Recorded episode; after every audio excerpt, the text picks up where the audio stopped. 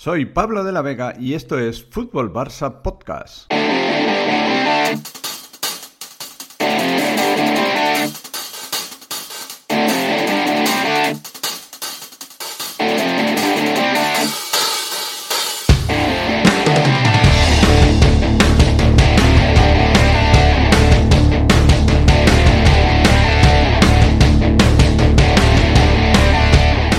Hola amigos, ¿qué tal? Bienvenidos un día más a Fútbol Barça Podcast. Eh, bueno, como siempre recordaros que este lunes 12 eh, volvemos, volvemos en el canal de YouTube, 11 y media de la noche, en directo, para charlar y comentar lo sucedido durante el fin de semana, las noticias del Barça, bueno, las diversas secciones que tenemos en el programa, así que os animo a suscribiros darle me gusta y realizar los comentarios que creáis oportunos ahí en, la caja de comentarios. Y hoy sí, en el, para el podcast sí quería hacer una reflexión sobre, porque ayer lo que pudimos ver en el terreno de juego, lo que pudimos ver este sábado con, el Fútbol Club Barcelona en, el campo del Cádiz y esas rotaciones de Xavi, pero me fijé en concreto en dos posiciones, una la de Gerard Piqué, otra la de Sergio Busquets. Um, Gerard Piqué pues eso, le vi lento, mm, incluso a veces torpe con el balón, es decir, se nota mucho la falta de ritmo que tiene Gerard Piqué y probablemente ya la falta de contundencia, la falta de velocidad, en fin, demasiadas faltas para una posición tan importante para el Barça como la de central.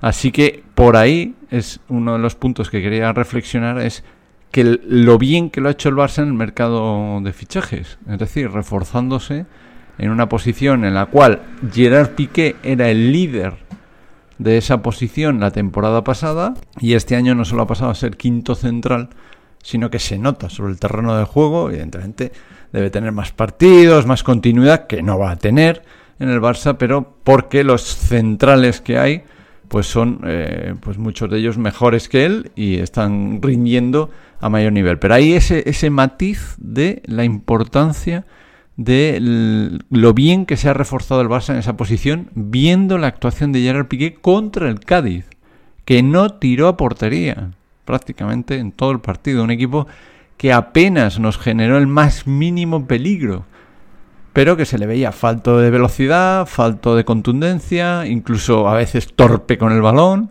despejes mal hechos, en fin, una serie de efectos que supongo que van asociados también al ritmo de competición y también pues a, la edad y a la, condición física en la que se encuentra Gerard Piqué, lógicamente, que eso también va. Y, y eso da un matiz de, lo importante que lo vas a ser reforzado ahí. Y la otra posición es la de Sergio Busquets, que aunque ayer no hizo mal partido contra el Cádiz, pero es que es contra el Cádiz, que es que apenas nos generó nada, pero en campo abierto las dos, tres ocasiones que hubo campo abierto en las cuales el Cádiz pudo salir y pudo correr, eh, Busquets no llega. No llega, no, no tiene ese ritmo. No puede aguantar. Es decir, la base del Barça, la posición clave del sistema en el Barça, una de las posiciones más importantes que tiene, que es la del 5, es la del 4-3-3, ese pivote más posicional, pues, con esa capacidad para hacer presión alta, con esa capacidad para venir a recibir el balón, con esa capacidad para en, en, pérdida eh, de balón ser capaz de recuperar la posición, ser capaz de... No llega a Busquets, no da ese perfil, no da ese nivel, no está suficientemente bien para cumplir toda una temporada con el Barça. Y ahí es donde yo vuelvo a lo que alguna vez he comentado. Y es que se nota muchísimo. El Barça tiene un déficit en esa posición brutal. Brutal. Y lo vamos a pagar. Y os lo estoy diciendo un 11 de septiembre. Lo vamos a pagar durante la temporada. Y seguramente muchos partidos, no sé si en Alemania, veremos a ver este martes, pero es un buen toque donde podemos ver si, si yo tengo razón o no. Pero que vamos a pagar toda la temporada tener un futbolista como Sergio Busquets, que a campo abierto ya no llega, que tiene dificultades en, en, en, cuando se alargan los partidos, cuando se pasa el minuto 65, porque físicamente ya no está. Y el ritmo de competición y cómo se juega el fútbol actual, esa posición que no se ha reforzado en el Fútbol Club Barcelona esta temporada, lo vamos a pagar caro. Yo no sé si Nico era la solución al problema. No lo sé. Pero Nico está en Valencia jugando interior. No lo sé si ese era el problema. No sé si el problema era que Pjanic quería minutos y Xavi no sigue sin darle minutos y por lo tanto había que buscar un relevo. No lo sé. No sé si la situación o la salvación del Barça pasa por un Frenkie de Jong cuando Busquets eh, pues no esté al 100% y Xavi pueda optar por Frenkie de Jong en la posición de 5. No lo sé, me temo que no. Tampoco creo que dé... Es decir, si ahora a mí me dicen que toda la temporada el Barça, el, su 5 fundamental va a ser Frenkie de Jong, lo veo complicado.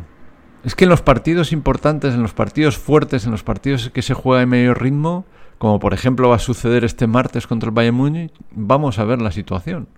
Vamos a verlo ahí. Cuando haya campo abierto, cuando por ejemplo el Barça se estire con sus dos extremos, se pierda un balón y haya una contra del rival, te pille mal posicionado, vamos a ver la importancia o no de un jugador como ese 5. O sea, de un jugador que, que topa, que tapa, perdón, que tapa todas las fugas de agua que vengan desde cuando, cuando se haya perdido el balón. Lo vamos, lo vamos a ver.